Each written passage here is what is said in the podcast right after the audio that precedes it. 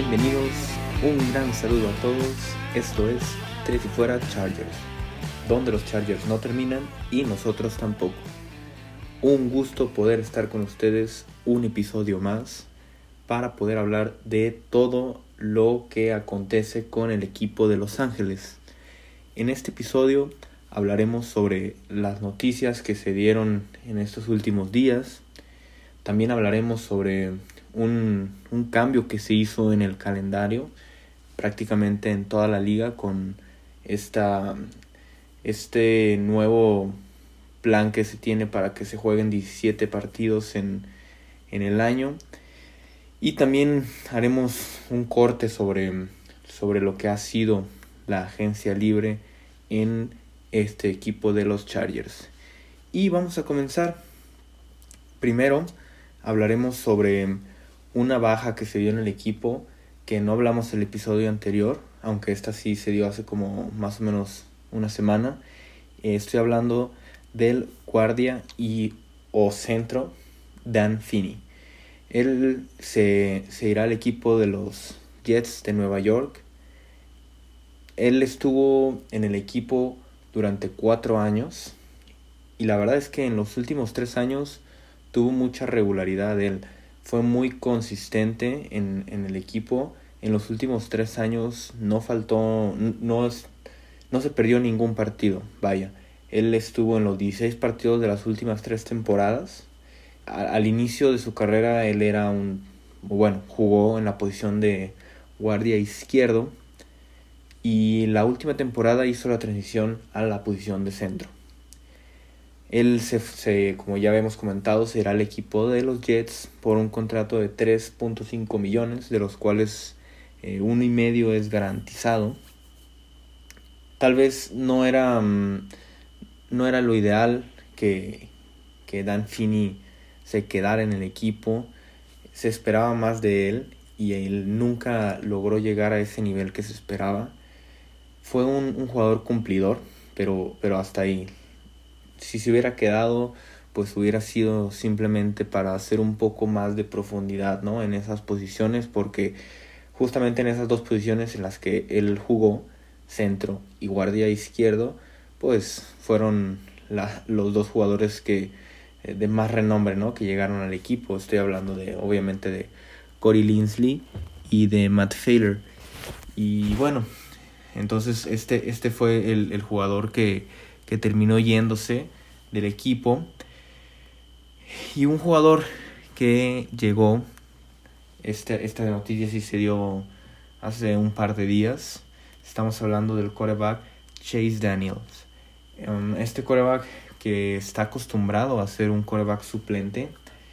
Ha estado en muchísimos equipos. Él, este será su sexto equipo. Él ya estuvo en los jefes de Kansas City, ya estuvo en los Eagles, también en los Saints, en el Washington Football Team y el pues el último equipo y del que viene es de los Lions de Detroit. Él llegará al equipo por un contrato de un año y 1.5 millones de dólares. Él obviamente llegará para para poder crear esa profundidad en la posición de coreback. Con la salida de Tyrod Taylor, pues ya no había un suplente claro. Estaba Easton Stick, pero pues esto no, no llenó el, este jugador no llenó el ojo de, de los coaches de, de, Brandon Staley y pues decidieron irse con un jugador que ya tiene experiencia que sabe cómo, cómo manejar este, este puesto de suplente se, está manejando mucho en las redes sociales. ¿Cómo, ¿Cómo es posible que Chase Daniels haya hecho tanto dinero siendo siempre un coreback suplente? Él, él, ha ganado, simplemente como para ponerlo un poco en contexto, ¿no? Él ha ganado mm, alrededor de 38 millones de dólares en su carrera y solamente ha hecho, o bueno, ha intentado 260 pases en, esa, en toda su carrera. Pues estamos hablando más o menos de que gana más de 144 mil dólares cada vez que ha lanzado el balón. Digo, estos son simplemente números como para, como para poder ubicar, pero algo ven las franquicias en él. como ya comentamos, esta será pues su sexto equipo y, llegará para también enseñar un poco a Justin Herbert. Justin Herbert demostró muchísimas cosas buenas el año pasado. Será pues un talento que se tendrá que desarrollar cada año y Chase Daniel pues estará ahí para, para poder ayudar, ¿no? Ahora hablaremos un poco sobre la, la agencia libre, cómo, cómo ha sido. Y, y, vamos a hacer un, como un corte hasta, hasta el día de, de hoy, eh, lunes 29 de marzo, justamente a un mes de, del draft. Y mm, vamos a, ver posición por posición, ¿no? Sabemos que se fue como acabamos de comentar. Primero vamos a, comenzar con, con, la, con la ofensiva, ¿no? El, centro que estuvo el año pasado, Dan Finney, ya no está. Llega Connie Linsley. Esto es claramente una mejora muy grande en, en el equipo. Pasas de tener un centro pues de los peores de la, de la NFL a tener, si no es que al mejor centro de toda la liga. Esta es una mejora muy grande que, sin duda se notará desde el principio. Ahora pasamos al lado izquierdo de la, de la línea ofensiva. Llegó un jugador como Matt Failer que también hará que, que se vea diferente esta línea ofensiva. Y por el lado derecho, el guardia derecho que llegó, pues fue Odey Abushi. Este, este guardia derecho que tal vez no tiene tanto renombre como los dos anteriores, pero que también pues se busca esa como esa, esa sangre fresca, ¿no? Que, que pueda venir a, aportar y ayudar en el equipo. Eh, el año pasado, el, el guardia derecho, pues Trey Turner, con todos los problemas que tuvo, las lesiones, simplemente no terminó de rendir y todo el dinero que cobraba, pues el equipo decidió mejor cortar. En el tackle derecho, Brian Bulaga seguirá haciendo. Y el tackle izquierdo tenían ahí a, Sam Tevy, que se fue al equipo de Indianapolis. Ahora esa posición todavía no se ha cubierto. Se espera que, en el draft sea como la mayor prioridad. Aunque todavía hay algunos agentes libres por ahí, que, eso ya lo hablaremos en otro episodio también, un poco más acercándonos al draft. Hasta el momento, la línea ofensiva mejoró muchísimo a lo que era el año pasado. Eso ya es una ventaja. En cuanto al quarterback, sabemos que obviamente Justin Herbert es el titular. El suplente era Tyrod Taylor y él se fue al equipo de los Tejanos. Ahora llega Chase Daniels. En realidad son jugadores pues diferentes, pero que no, no, o sea, con características diferentes, pero que el nivel es parecido, ¿no? Es claramente un son jugadores que son en este, en este momento pues, de un nivel de, suplente en, en, cada equipo en el que estén. En cuanto a la posición de running back, todavía no se ha dado ningún movimiento y será difícil que se dé. Igual en, en la posición de receptor. Y la última posición que nos falta en cuanto a la ofensiva, obviamente pues fue una tal vez de las, de las mayores bajas que se dieron en, en este offseason. Estamos hablando de Hunter Henry, él se fue a los Patriotas y en su lugar llegó Jared Cook. Mm, mucha gente habla y se piensa que, que Jared Cook es una baja en cuanto a, a, lo que se tenía, no es una mejora, pero la verdad es que también Hunter Henry pues nunca dio ese paso adelante que se esperaba de él. Siempre se creía que Hunter Henry podía ser un, un, un Tyrant élite en la liga y simplemente nunca dio ese paso. Entonces yo ahí sí veo un acierto en cuanto a lo que hizo la gerencia. En, simplemente está pagando la mitad de lo que le iba a pagar a, Hunter Henry. Hunter Henry también hubiera, eh, bueno, él estaba buscando un contrato con, por mucho más dinero y por bastantes años.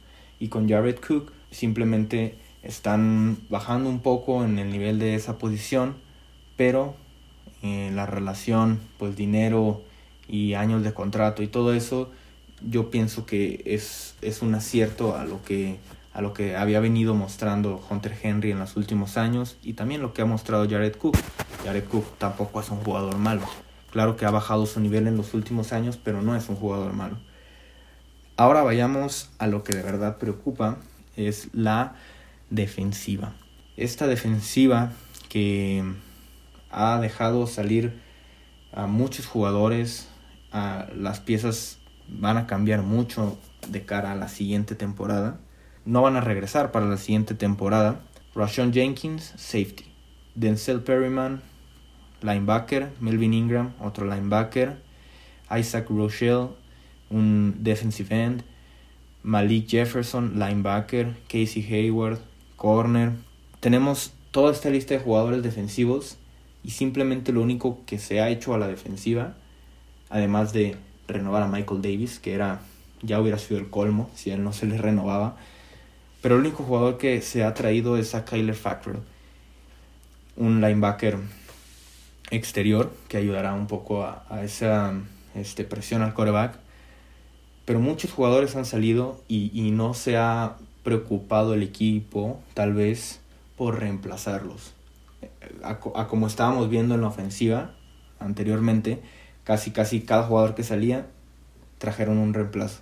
Y aquí en la defensiva no se ha hecho.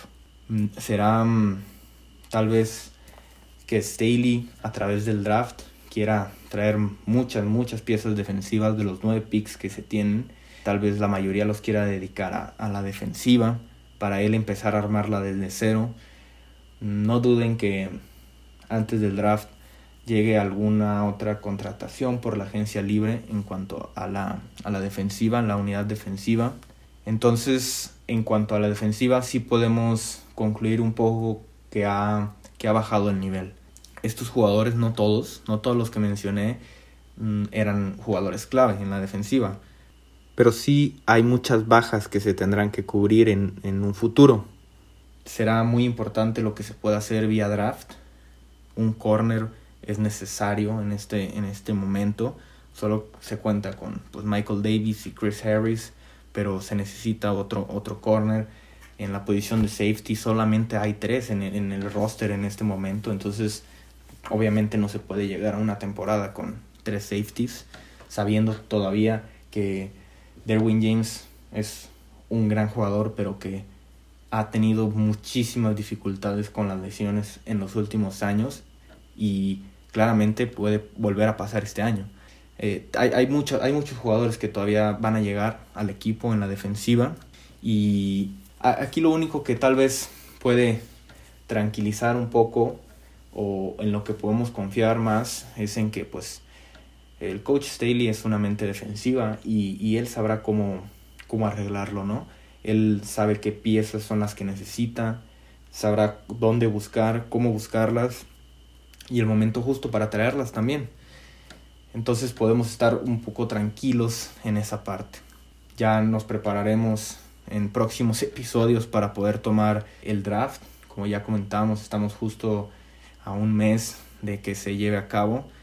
Vamos a hablar sobre algunos prospectos, sobre otras necesidades que hay en el equipo, qué, qué jugadores podrán caer de la... Eh, bueno, cuáles sean los jugadores que pueden llegar a ser el, fit perfecto en el equipo también, las opciones que hay. Y el último tema que tocaremos el día de hoy será eh, hablar sobre eh, pues este, este cambio que se hizo en el calendario, ¿no? La noticia que se dio de que, bueno, ya se venía manejando desde hace mucho tiempo, que el calendario iba a cambiar de 17 semanas a 18 lo que nos dice que se van a jugar 17 partidos en lugar de 16 no se va a agregar una semana de descanso más. Eso tal vez es un poco controversial. Se esperaba que hubiera esa semana extra de descanso. Se va a reducir la pretemporada. Y con esto, eh, el, equipo que, va a enfrentar Los Ángeles, que no se tenía antes pensado, será el equipo de los Vikings. Y, y la forma en que se decide cómo será este nuevo este partido extra porque sabemos, ¿no? Que de los 16 partidos que, que teníamos antes, pues 6 eran con los rivales divisionales. Teníamos también 4 con una división del, de la conferencia, en este caso la conferencia nacional, una división cada año. Después también se jugaba con, una división de la conferencia americana cada, cada tres años. Y por último se jugaba con eh, los equipos que quedaron en la misma posición en cada una de las divisiones de la conferencia en la que estabas, en este caso pues la americana. Ahora lo que se hará es la división con la que hayas jugado la de la conferencia nacional en el 2019, los Chargers jugaron contra la división norte de la conferencia nacional. En el 2020, en la posición en la que haya quedado cada uno de esos equipos, se enfrentará con la, con la división de, del, oeste de la, de la americana, la división de, los Chargers. Entonces, para dejar de hacernos bolas, el año pasado Green Bay quedó en primer lugar en esa división y Kansas en, en primero. Entonces ellos se van a enfrentar el siguiente año. En el, en el segundo lugar quedó Chicago. En la división oeste los Raiders quedaron, entonces ellos van a ser el partido. En el tercer lugar Chargers contra Minnesota y en el cuarto em, Denver contra Detroit. Entonces esa es la forma en la que se decidirá el partido extra, tal vez un poco revoltoso, pero ya lo iremos entendiendo conforme nos vayamos acostumbrando. Y con eso terminamos el episodio. Les agradezco mucho habernos escuchado. Recuerden que pueden seguirnos en nuestras redes sociales. A mí me pueden seguir por Luis Chávez 08 en Twitter. No olviden seguir tampoco a las redes sociales en, de Tres y Fuera, también al canal de YouTube, ahí está. Les agradezco mucho habernos escuchado porque los Chargers no terminan y nosotros tampoco. Tres y Fuera. Hola, soy Rudy Jacinto, creador de Tres y Fuera. Si te gustó el programa de hoy, suscríbete a este y otros podcasts de la familia Tres y Fuera. Tres y Fuera NFL, Tres y Fuera Fútbol, Tres y Fuera de tu equipo favorito y claro, el canal de Tres y Fuera YouTube con videos todos los días. Porque si tu equipo existe, Tres y Fuera lo cubre.